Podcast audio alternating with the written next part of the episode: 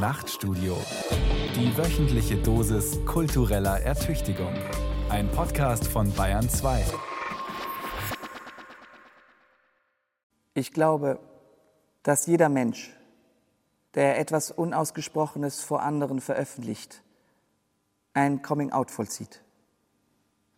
Und es ist dabei völlig egal, ob es um seine oder ihre Sexualität geht oder um das Bekenntnis eines Glaubens oder das Bezeugen einer gewaltvollen Erfahrung oder den Wunsch zu sterben oder das Zeigen eines Kunstwerks oder um eine unerwünschte politische Überzeugung oder vielleicht sogar um die schlichte Äußerung eines unfertigen Gedankens. Es ist eine Aneignung von Angst und damit zugleich von Raum und Zeit. Ein Mensch geht raus, steht für etwas ein, selbst wenn er nicht mehr stehen kann, gibt sich eine Stimme, sei es gesprochen, geschrieben, geflüstert, geröchelt oder mit einem gezielten Schweigen. Stellt seinen oder ihren Körper aus mit diesem Akt verändert sich die Person. Sie überschreitet eine Grenze hinaus in etwas, das in dem Moment komplett unsicher und undefiniert ist. Sie macht sich sichtbar, kritisierbar, angreifbar, verwundbar. Und diese Person ist in dem Fall der Regisseur, Autor und Performer Boris Nikitin. Er sitzt ganz allein nur mit ein paar Blättern Papier, seinem Körper, seiner Stimme auf einer Bühne und unternimmt den waghalsigen Versuch, seine Verwundbarkeit zu offenbaren, die für ihn eine ganz besondere Fähigkeit ist. Die Fähigkeit, verwundbar zu sein. Die Fähigkeit, sich angreifbar zu machen. Die Fähigkeit, die eigene Verwundbarkeit unmittelbar in die Begegnung mit der Welt einzusetzen. Das ist mit einem Risiko verbunden dem Risiko, missverstanden zu werden, ausgeschlossen zu werden, vielleicht sogar körperlich versehrt. Aber zugleich mit der Möglichkeit, dass andere vielleicht sagen, genau so geht es mir auch. Es ist eine Hingabe an die anderen. Wer schweigt, bleibt allein. Wer nicht schweigt, bleibt nicht allein. Das ist die Wette.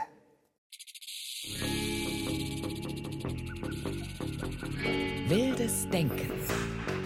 Moderiert von der Stimme der Vernunft Johanna Ortmann. Versuch über das Sterben hat Boris Nikitin seinen radikalen und dabei so zarten Text genannt.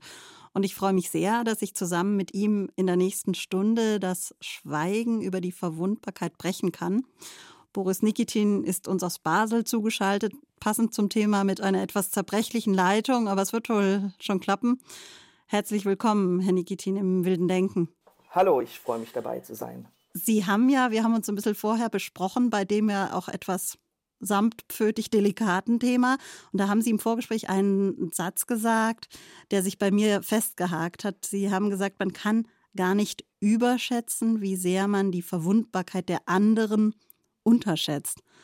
Was heißt das für uns für die nächste Stunde?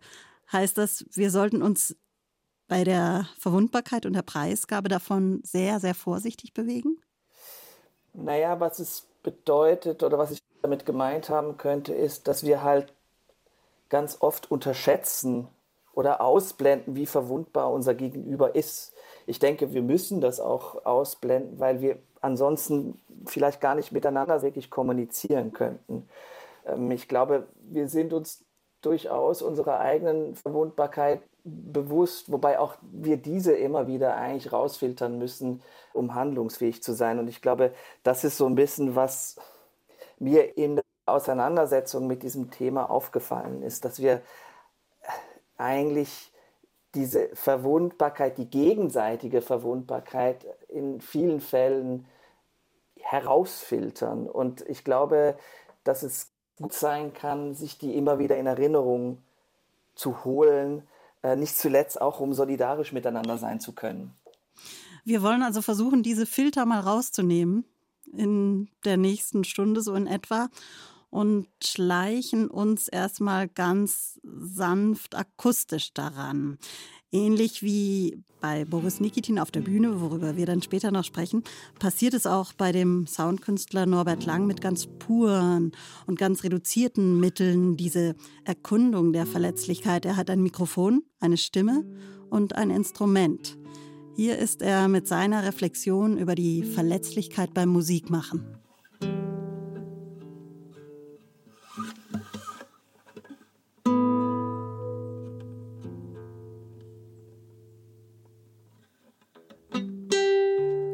Das bin ich.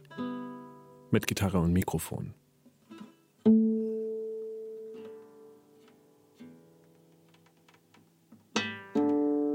Ich spiele nichts Bestimmtes. Diese Töne und diese Töne haben nichts miteinander zu tun. Ich probiere aus und höre zu. Kein Zusammenhang, kein Ziel, kein Gefühl. Oder doch?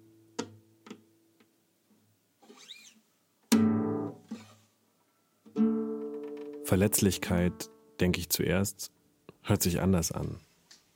Man müsste schon richtig spielen, mit viel Ausdruck und viel Gefühl, verletzlich.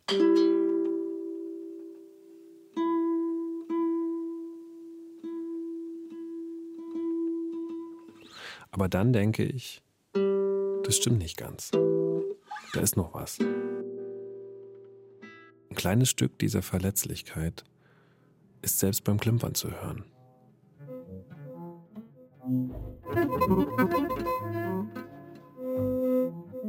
Wenn ich auf die Gitarre klimpere, hat es kein Ziel. Es passiert einfach so, zumeist nebenbei.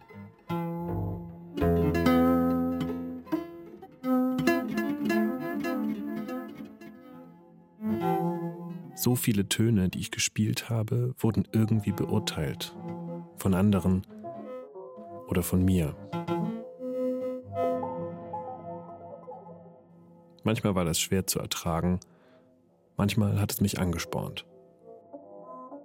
Üben, das heißt Verwundbarkeit überwinden, sie hinter sich zu lassen.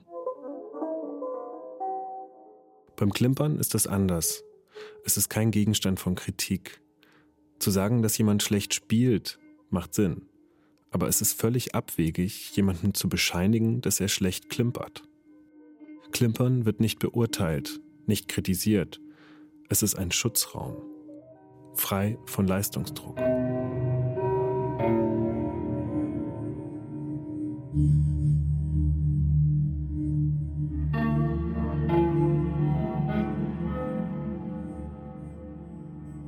Manchmal aber fallen die Reaktionen stärker aus.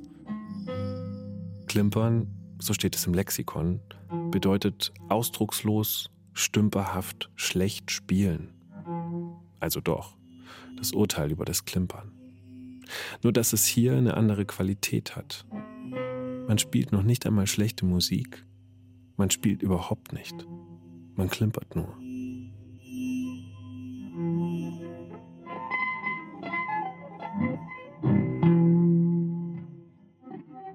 Klimpere zwar seit ich klein bin, aber ich halte es auch nie lange aus. Irgendwann will ich weiter. Ich will spielen.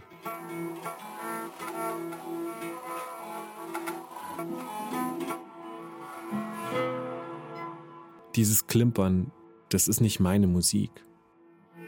Das hat nicht viel mit mir zu tun. Das ist pure Vergänglichkeit. Zeit ohne Entwicklung. Es kommt, wenn ich unkonzentriert bin. Für eine Zeit hilft es, heilt alle Wunden der Kritik. Aber seine Ziellosigkeit hinterlässt auch eine seltsame Leere, einen Raum ganz ohne Emotionen. Verletzlichkeit spielt hier als Gefühl keine Rolle.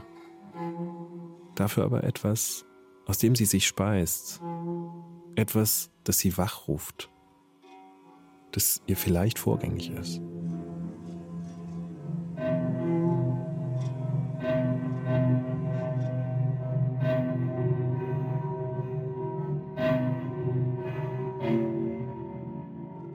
Norbert Lang, der sich im heutigen Nachtstudio seiner Verletzlichkeit noch mehrmals beiläufig musizierend nähern wird.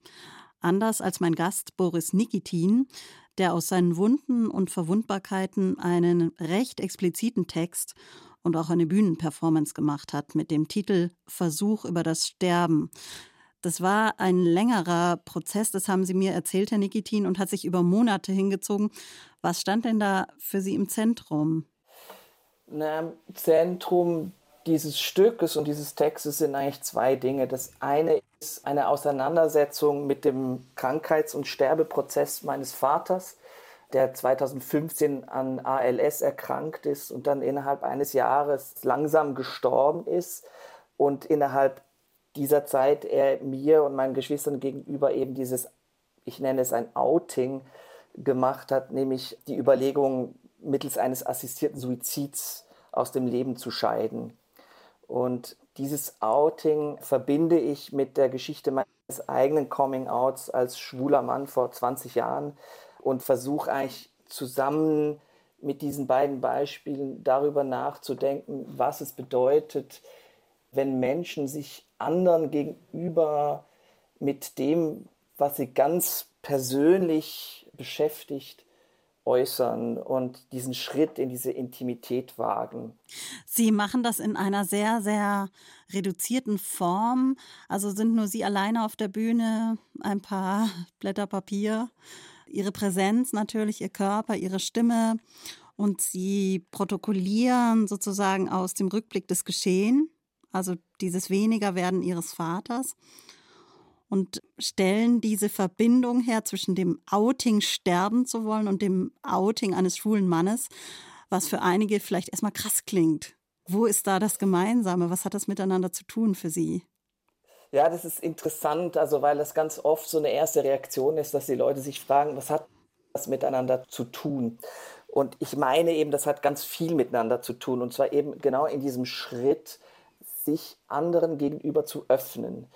Im Falle meines Vaters war es eben dieser Schritt, meiner Meinung nach sehr radikale Schritt, zu seinen Kindern zu gehen und ihnen zu sagen, dass er eben darüber nachdenkt, also grob gesagt, äh, Suizid zu begehen. Das ist natürlich, kann man sagen, ein Tabubruch. Und das ist etwas, was eben eine extreme Intimität hergestellt hat zwischen uns. Also diesen Moment, dass unser Vater uns gegenüber zugemutet und zugetraut hat, dass wir mit dieser Entscheidung umgehen können. Weil ja immer das Risiko damit einhergeht, und das passiert ja auch in vielen Fällen so, dass das Gegenüber vielleicht ja, empört reagiert oder mit Angst reagiert oder sagt, ich möchte es nicht hören, ich möchte damit nichts zu tun haben, ich möchte es nicht wissen. Und wer sich ein bisschen mit schwulen, lesbischen Biografien auseinandergesetzt hat, weiß auch, dass das etwas ist, was genau da eben in dem Coming Out immer ein ganz zentraler Punkt war und auch heutzutage immer, das vergisst man manchmal, noch ist. Und aus diesem Grund ist das Outing eben so ein starker Schritt und auch so ein mutiger Schritt und auch ein Schritt, der eigentlich das Gegenüber erhebt, weil es nämlich dem Gegenüber etwas zutraut und ihm unterstellt, du kommst damit klar. Und ich finde, darin ist quasi die Analogie dieser beiden Outings. Und man kann das eigentlich auch eben viel breiter ziehen, noch was ich in dem Text auch dann tue. Und sind Sie dann damit klargekommen mit dieser Entscheidung Ihres Vaters? Man muss vielleicht dazu sagen, letztlich ist er dann nicht mit Sterbehilfevorgang oder so gestorben, sondern er stirbt anders, aber dennoch dieser Moment, er traut es ihnen zu, sie kommen damit klar, sie setzen sich dem aus. Ja. Dieser Moment maximaler Verwundbarkeit vermutlich auch, hat er diese Fähigkeit in ihnen wachgerufen, die sie der Verwundbarkeit zuschreiben? Was es getan hat und was mich auch im Nachhinein immer noch sehr bewegt und aber auch immer wieder ermutigt, ist das Staunen darüber, wie sehr es unsere Beziehung verändert und beeinflusst hat, weil dadurch plötzlich eine Intimität möglich war und ein gemeinsames Verwundbarsein, das so in der Form vorher in einer, ich sage jetzt mal, klassischen Beziehung zwischen Vater und Kind nicht möglich gewesen ist. Also plötzlich gab es so etwas von auf Augenhöhe sein und zwar einfach dadurch, vielleicht auch, weil eben mein Vater diesen Moment von Autorität dadurch durchbrochen hat, indem er gesagt hat, ich, ich kann nicht mehr, ich möchte vielleicht nicht mehr. Und das ist für mich ein sehr starker Akt des Vertrauens gewesen. Und ich glaube, ich will ja nicht immer dieses Wort des Politischen allzu sehr bemühen, aber es hatte insofern etwas Politisches, weil wir uns plötzlich anders und irgendwie gleichberechtigter begegnen konnten. Wenn man jetzt guckt, was ist denn der Motor dahinter, der es verhindert, Verwundbarkeit nicht zu zeigen? Also warum ist das Schutzbedürfnis so stark? Sie haben jetzt schon gesagt, das ist vielleicht ein politischer Moment. Dann könnte der Motor, der es verhindert, ja auch was Politisches sein. Also die Scham, das Tabu, was dieses Schweigen aufrechterhält bei den meisten. Absolut. Also äh, das würde ich auf jeden Fall so sagen. Es ist die Angst vor Scham, es ist die Angst vor dem Urteil der anderen, der Angst vor der Verurteilung der anderen, es kann auch, ne, und also vergessen wir das nicht, in vielen Ländern auch die Angst vor der ganz konkreten Gewalt anderer Leute sein oder auch selbst die Angst vor dem Gesetz. Also es gibt bestimmte Länder, äh, wenn ich mich als Schwuler oute, dann bin ich körperlich gefährdet.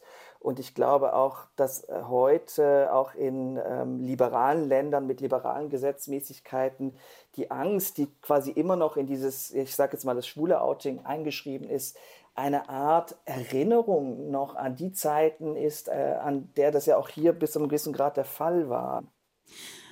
Wobei ich mir vorstellen könnte, dass das bei Ihrem Vater und Ihnen vielleicht auch noch mal anders gelagert war. Was war die Sehnsucht Ihres Outings? Doch in etwa wahrscheinlich, sich endlich als der zu zeigen, der Sie sind oder der Sie sein wollen. Das weiß ich nicht, ob das bei einem Sterbenden dann auch so ist.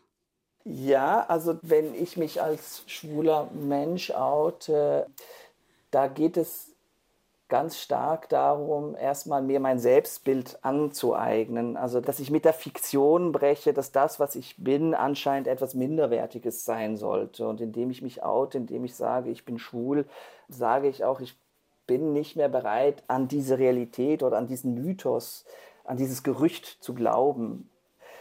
Ich glaube, das ist insofern ähnlich oder es gibt Analogien zu jetzt beispielsweise meinem Vater, der mit diesem Tabu bricht, zu sagen, ich kann nicht mehr, ich möchte nicht mehr. Das ist in dem Moment etwas, wo er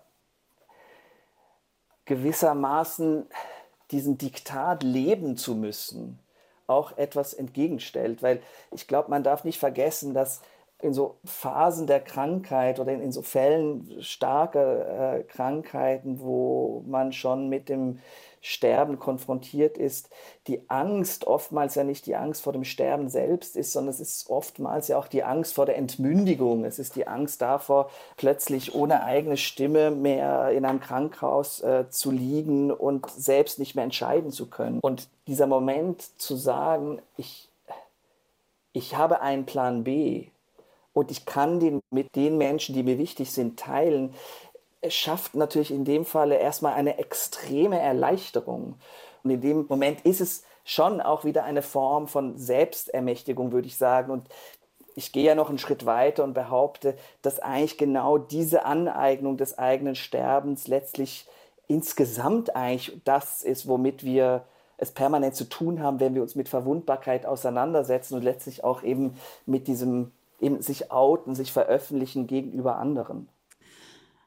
Der Regisseur und Performer Boris Nikitin zu Gast im Nachtstudio. Und diese spezielle Kraft, die es mit sich bringt, wenn man es schafft, seine Schwachstellen oder sogar seine Wunden zu zeigen, mit anderen zu teilen, also Vulnerabilität zu leben, die werden wir später noch genauer erkunden. Davor ein paar Überlegungen, inwieweit Schmerz und Verletzlichkeit als ja sehr individuelle, aber auch kulturell und sozial geprägte Empfindungen überhaupt vergleichbar sind. Palzers Papierflieger. Nachrichten aus dem Elfenbeinturm.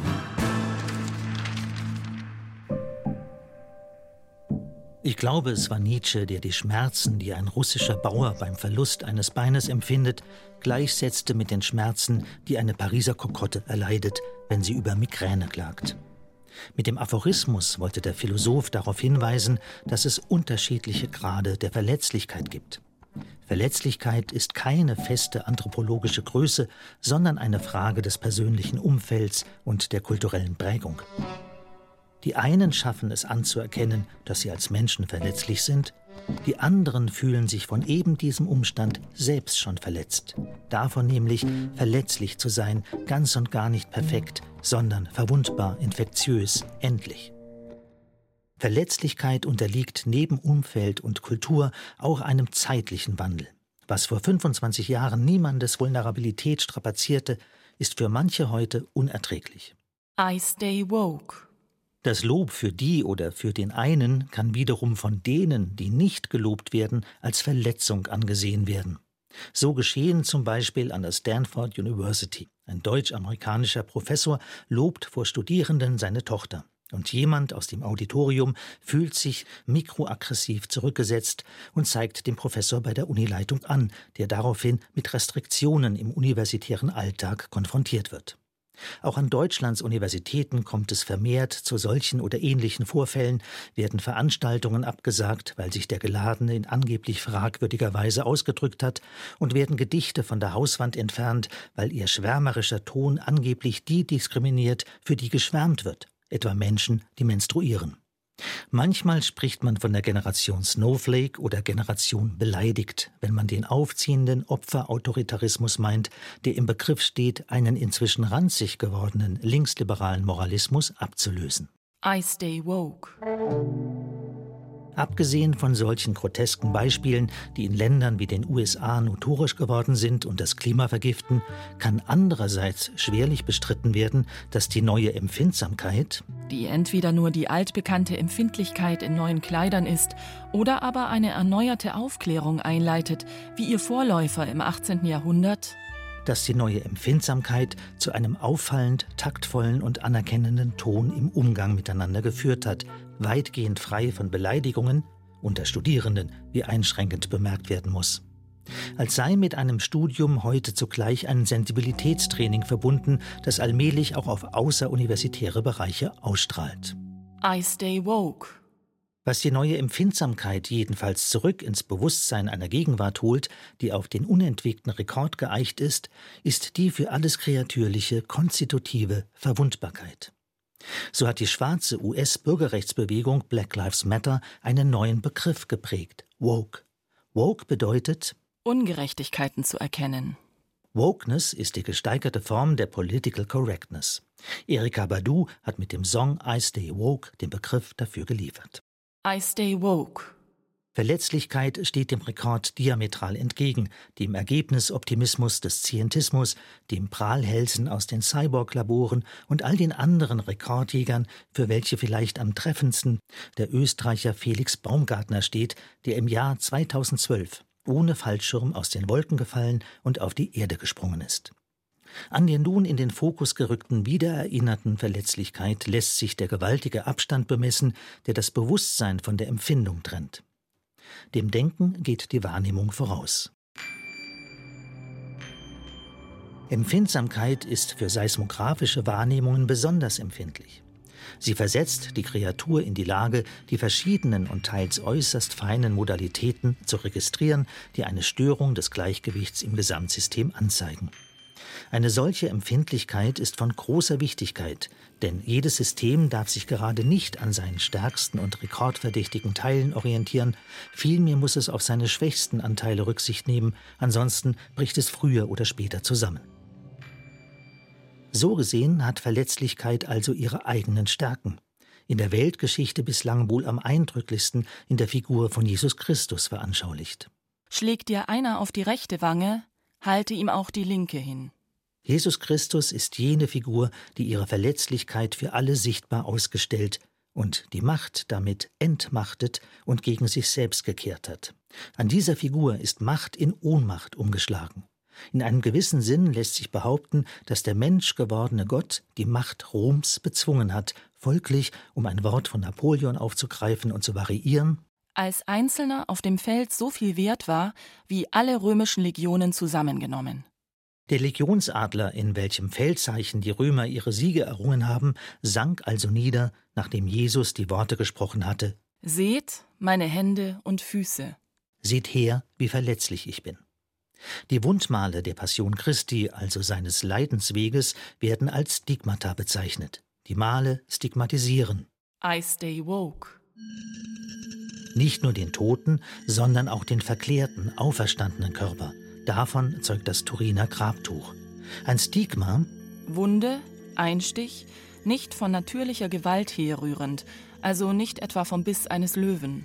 Ein Stigma bezieht sich auf den Gekreuzigten, das Urbild des Verletzlichen. Stigmata wiederholen aber anders als das Martyrium keineswegs symbolisch die Passion Christi, vielmehr sind Stigmata Verletzungen, die die Verletzbarkeit selbst ausstellen und preisen. In die Materie Fleisch eingeritzt, zeigt sich durch das Stigma ostentativ und paradoxerweise das Immaterielle und Spirituelle, nämlich die Verletzlichkeit als existenzial des Menschen. Tattoo You lautete der Titel des 16. Albums der Rolling Stones. Seit den 90er Jahren nun, also seitdem die Generation Snowflake sich bemerkbar macht, hat das Stigma in einem ganz wörtlichen Sinn eine Renaissance erlebt. So gibt es an meinem Wohnort Leipzig praktisch niemanden mehr, der unter 35 ist und ohne Tätowierung. Tattoos sind als Stichzeichnungen Stigmata. Wenn Stigmata aber als Schmuck vorgeführt werden, als Tattoo, Piercing oder Branding, verwandeln sie die Verletzbarkeit und machen aus einer bloßen Eigenschaft eine Signatur der Kreatur. Anders gesagt, Verletzbarkeit ist nicht mehr nur eine Eigenschaft unter anderen, sondern das bestimmende Merkmal alles Kreatürlichen. Was lebt, das ist verletzlich. Das Tattoo ist das Schutzzeichen alles Lebendigen. Schaut her, wie verwundbar ich bin. Wie Schwäche in Stärke, so kann Empfindsamkeit natürlich in Empfindlichkeit umschlagen.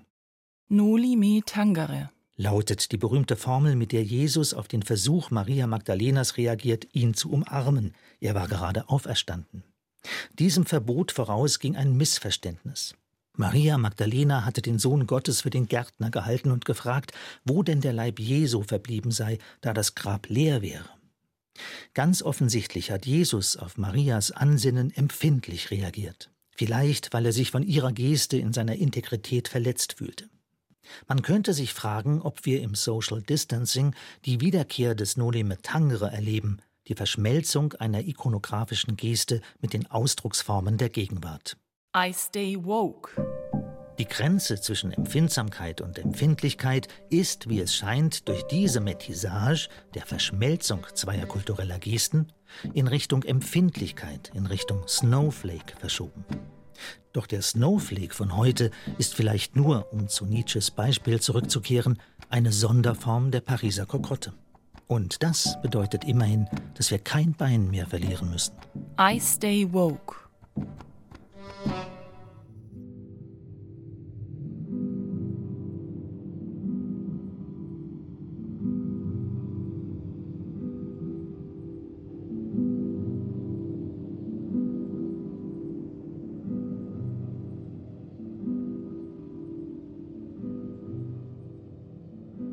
Wenn ich am Laptop sitze und Sounds mache, kann ich mich entscheiden, ob es laut oder leise ist. Ich schalte die Monitorboxen an, mache ganz laut, mache die Fenster auf.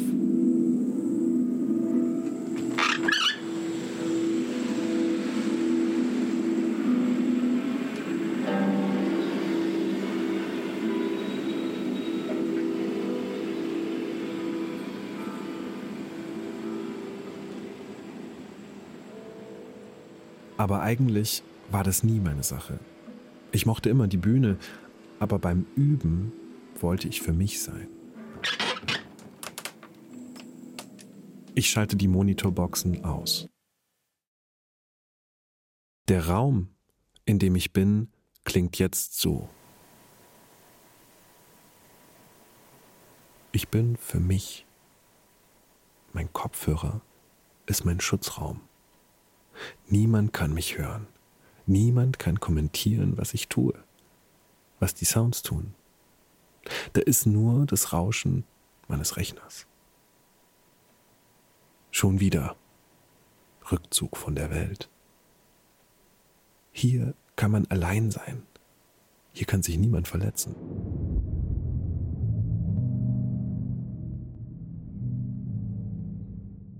Ich denke an das kindliche Klimpern auf einer alten Konzertgitarre. Es war immer noch viel zu laut für den Wunsch, ganz für sich zu sein, nicht bewertet, nicht kommentiert zu werden. Jetzt ist der Raum wirklich still. Selbst wenn ich die Lautstärke der Kopfhörer ganz aufdrehe. Ein perfekter Schutz.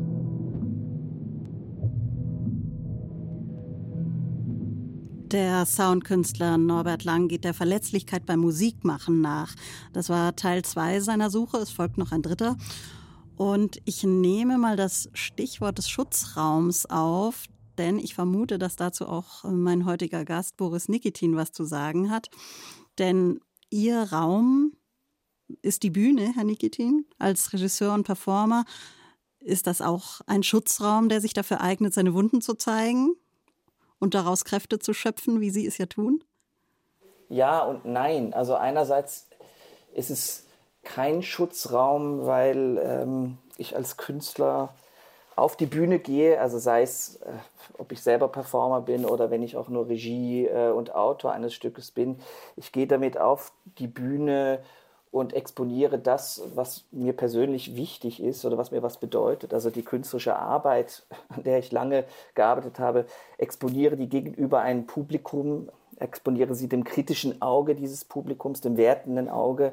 Und das heißt, ich gehe eigentlich erstmal aus dem Schutzraum hinaus, um es eben quasi der Schutzlosigkeit erstmal auszuliefern und zu gucken, was dann passiert. Also das ist erstmal auch wieder ein Akt, wo sich ein Künstler oder wo sich Künstlerinnen massiv verwundbar machen. Und das ist im Grunde genommen das, was man auf einer Probe permanent versucht auszuhandeln. Das heißt, es ist eigentlich eher die Probe, die der Schutzraum ist, innerhalb dessen man an dieser Verwundbarkeit arbeitet.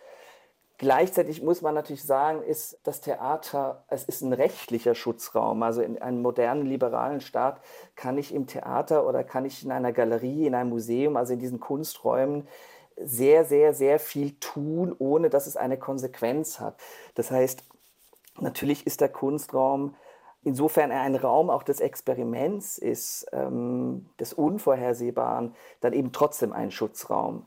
Es ist also beides ist denn dann trotzdem dieser Akt des sich verwundbar machens über eine Probenzeit und dann auch in den Performances und Aufführungen auch immer verbunden mit dem Durchbrechen einer bestimmten Form? Ja, das würde ich sagen. Also es ist auf jeden Fall immer wieder das Durchbrechen bestimmter, ich würde sagen, eingewohnter Muster, äh, Sehgewohnheiten, Hörgewohnheiten, Denkgewohnheiten.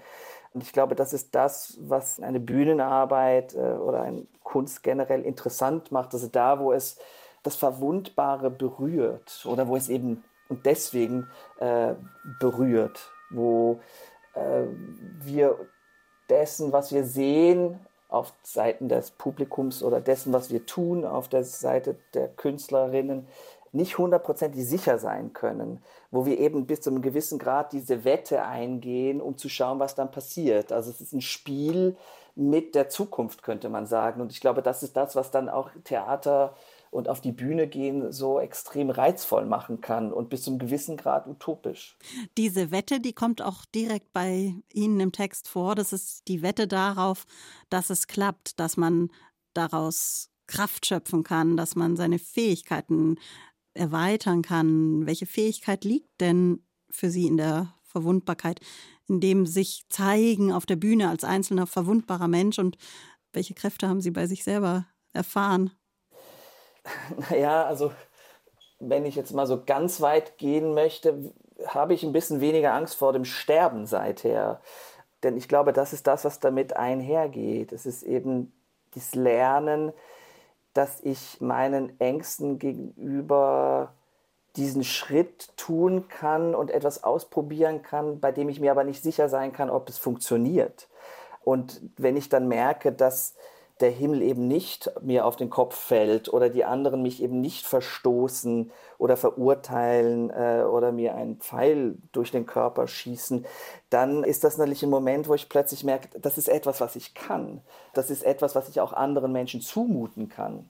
Und ich glaube, das ist das, wo es eben politisch interessant wird, weil es ist auch gleichzeitig der Moment, wo andere in die Lage versetzt werden zu sagen, ah, so geht es mir auch oder das kenne ich auch.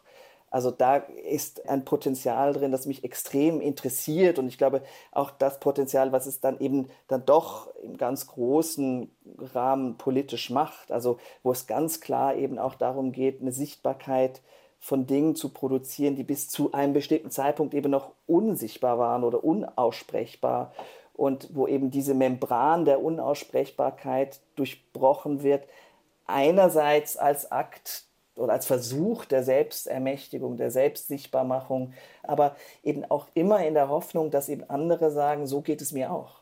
Und ich glaube, das ist eben auch der Punkt, wo, wo ich eben immer sagen würde, das Outing ist im Grunde genommen ist es eine Pflicht. Es ist etwas, das ich nicht nur für mich tue, sondern ganz wesentlich auch für die anderen. Und würden Sie dann sagen, dass beides, also das Sterben Ihres Vaters, das Sie von außen ertragen müssen und mit ihm teilen, soweit es geht, und Ihr Prozess, dass Sie der sein können, wer Sie möchten, in gleicher Weise Sie unverwundbarer gemacht hat, wenn Sie sagen, Sie haben weniger Angst vor dem Tod oder weniger Angst zu sterben. Ja, das ist ja eigentlich das Paradoxe. Ich würde mittlerweile immer sagen, nein, das hat mich verwundbarer gemacht. Also ein ganz wesentlicher Punkt ist eben, dass ich sagen würde, dass die Verwundbarkeit selbst eben kein Mangel ist, die es zu überwinden gilt, sondern sie ist selbst eine Fähigkeit. Und auf diesen Gedanken bin ich schlecht weggekommen, weil ich vor ein paar Jahren mal einen Text für ein Gastspiel in Athen schreiben musste und währenddessen im Schreiben dieses Textes eben geschrieben habe, der Raum, der Bühnenraum als Ort der Sichtbarkeit ist ein Ort der Verwundbarkeit. Und da ich diesen Text auf Englisch geschrieben habe, nutzte ich das Wort Vulnerability und entdeckte in diesem Schreiben, dass das Wort Ability drinsteckt in Vulnerability. Und das also war für mich fast schon eine revolutionäre Entdeckung, also dass die Fähigkeit in die Verwundbarkeit selbst eingeschrieben ist und dass das eigentlich dieses sehr körperliche Gefühl oder diese sehr körperliche Definition von Verwundbarkeit eigentlich um 180 Grad dreht. Also dass es nicht etwas ist, was ich würde jetzt mal sagen, was Introvertiertes ist oder etwas, das ganz zart ist oder das man mit sich alleine rumträgt und das man von anderen schützen muss, sondern eigentlich ganz im Gegenteil, dass die Verwundbarkeit, also diese Vulnerability, diese Fähigkeit etwas ist, das sich eigentlich zu den anderen hin öffnen kann. Und weil Boris Nikitin die politische und gesellschaftliche Dimension dieses Themas schon angesprochen hat, wollen auch wir den Blick mal weiten. Und zwar genau raus auf dieses gesellschaftliche und politische Feld. Corona zum Beispiel zeigt uns gerade mit anschwellender Welle, wie fragil und angreifbar und verwundbar wir als globale Gesellschaft sind, wie schnell sämtliche Selbstverständlichkeiten wanken und Sicherheitsnetze reißen was an Positiven daraus erwachsen könnte, lässt sich noch nicht erahnen. Trotzdem kann man ja mal überlegen, wie sieht er aus? Der Übergang vom einzelnen, mit seiner Verletzlichkeit und Verletzbarkeit jonglierenden Menschen hin zur demonstrativ offengelegten kollektiven Wunde. Ist der Moment des Schmerzes auch in politischer Hinsicht ein kraftvoller? Und wenn ja, was lässt sich daraus schöpfen? Christine Hamel.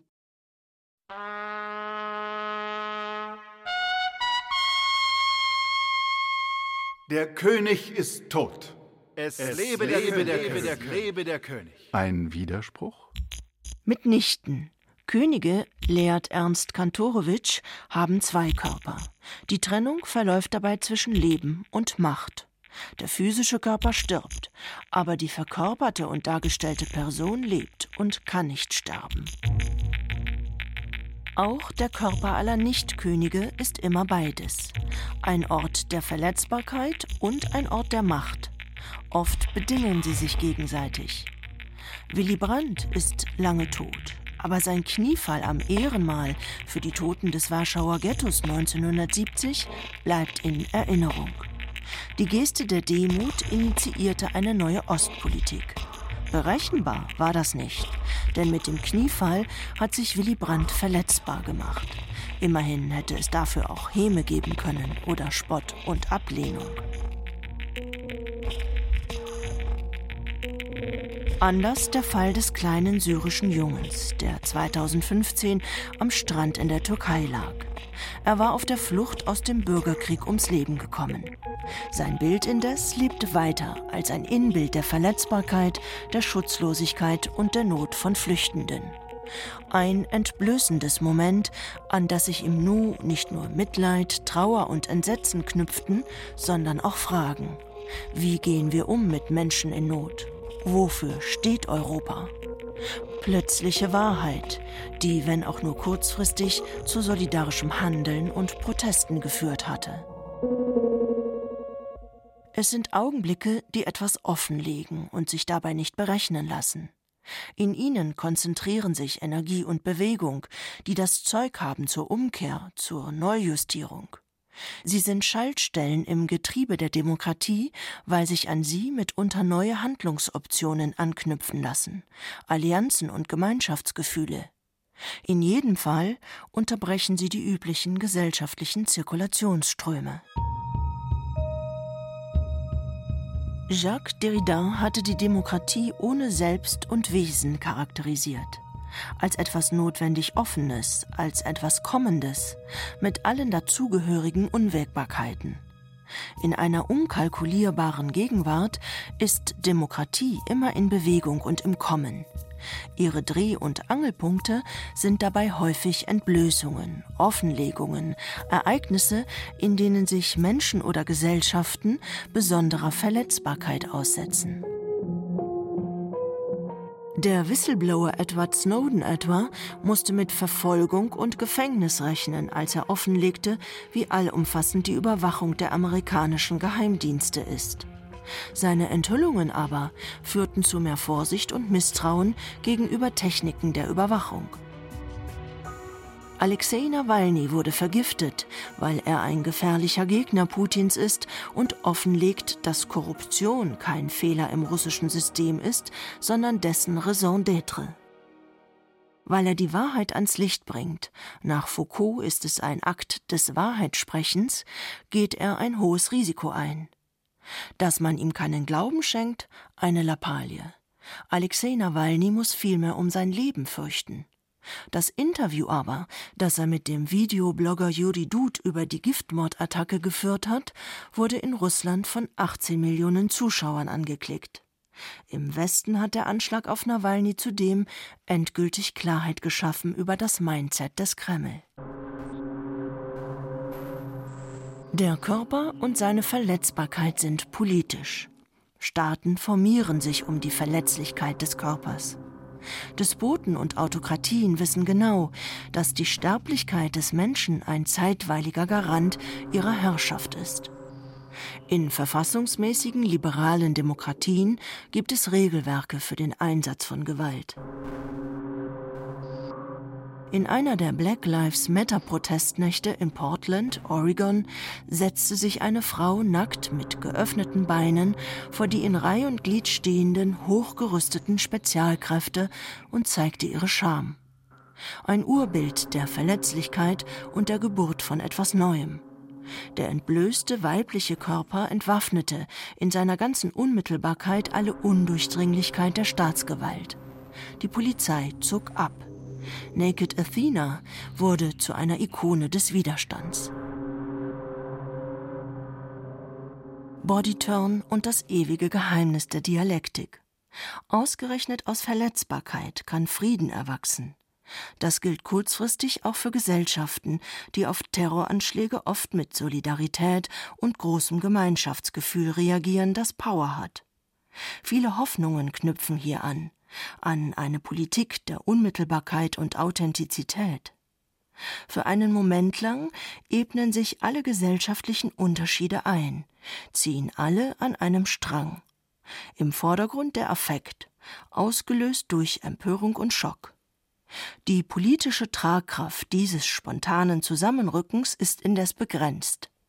Das zeigt auch die Corona-Pandemie, die die Weltgesellschaft trifft und uns unsere Verletzbarkeit vor Augen führt.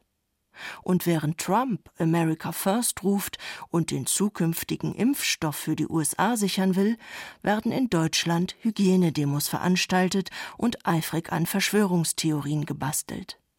Tausende Menschen gehen ohne Maske auf die Straße und protestieren im Verbund mit Rechtsradikalen und Neonazis gegen Corona. Verletzungen und Wunden triggern eben auch die Sehnsucht nach Eindeutigkeit und Ganzheit, nach Heilung. Je größer die Bedrohung, desto heftiger der Wunsch nach kollektiver Identität. Politik aber muss Gemeinschaft immer wieder ausstreiten, um sie ringen und sie befragen. Die offene Wunde ist Teil von ihr. Das Wir bleibt streitbar, fluid, verletzlich. Demokratie lebt von Konflikt und permanenten molekularen und sozialen Revolutionen. Angestoßen von widerständigen Whistleblowern, Antikorruptionskämpfern, Umweltaktivisten oder politischen Akteuren. Von Meisterinnen der Verwundung und Verwundbarkeit.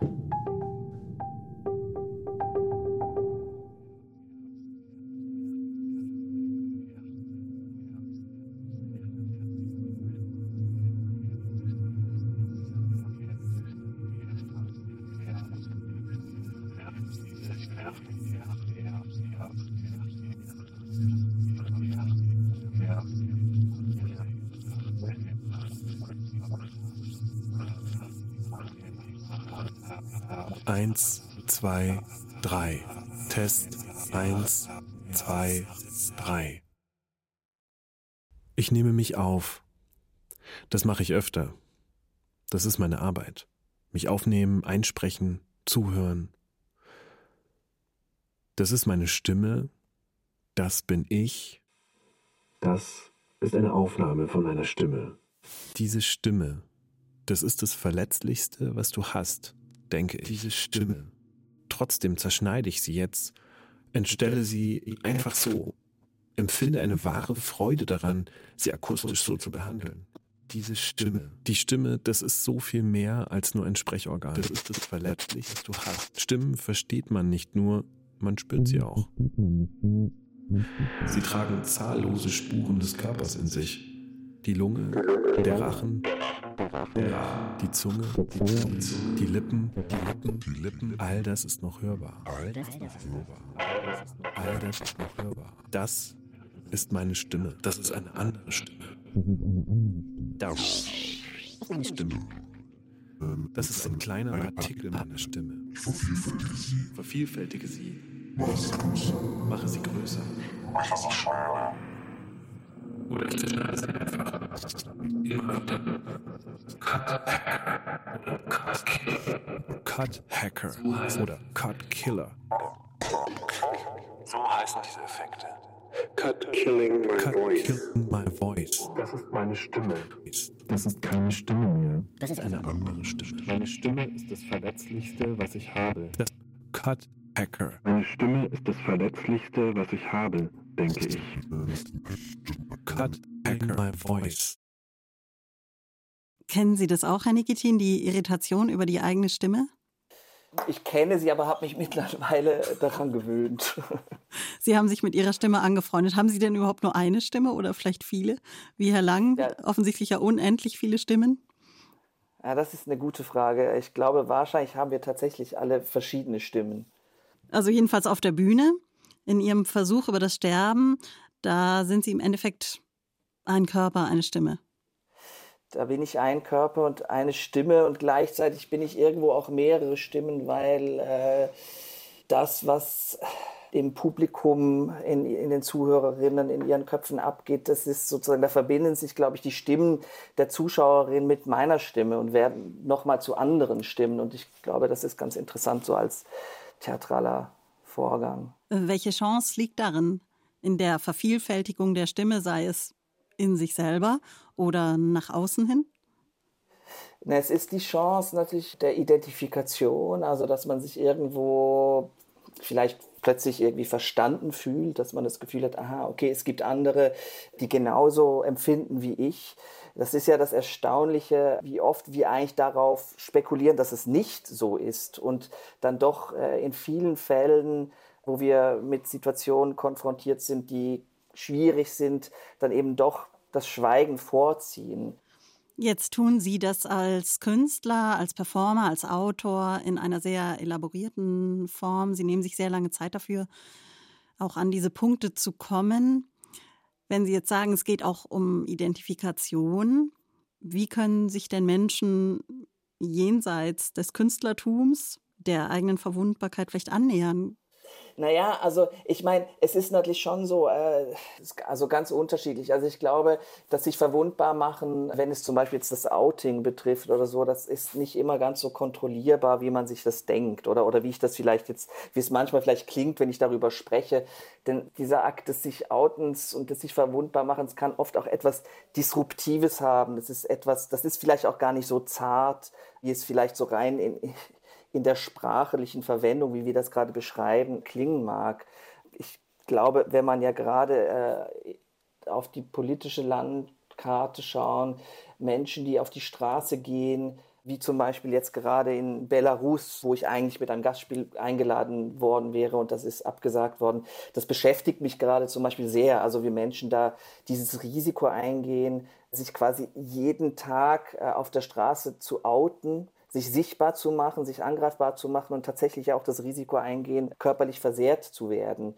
Ich glaube, was wir lernen können, ist, dass wir uns vielleicht immer wieder bewusst machen, dass wir die Zukunft nicht kontrollieren können. Wir können nicht kontrollieren, was passiert in allen Fällen. Manchmal müssen wir das Wagnis eingehen.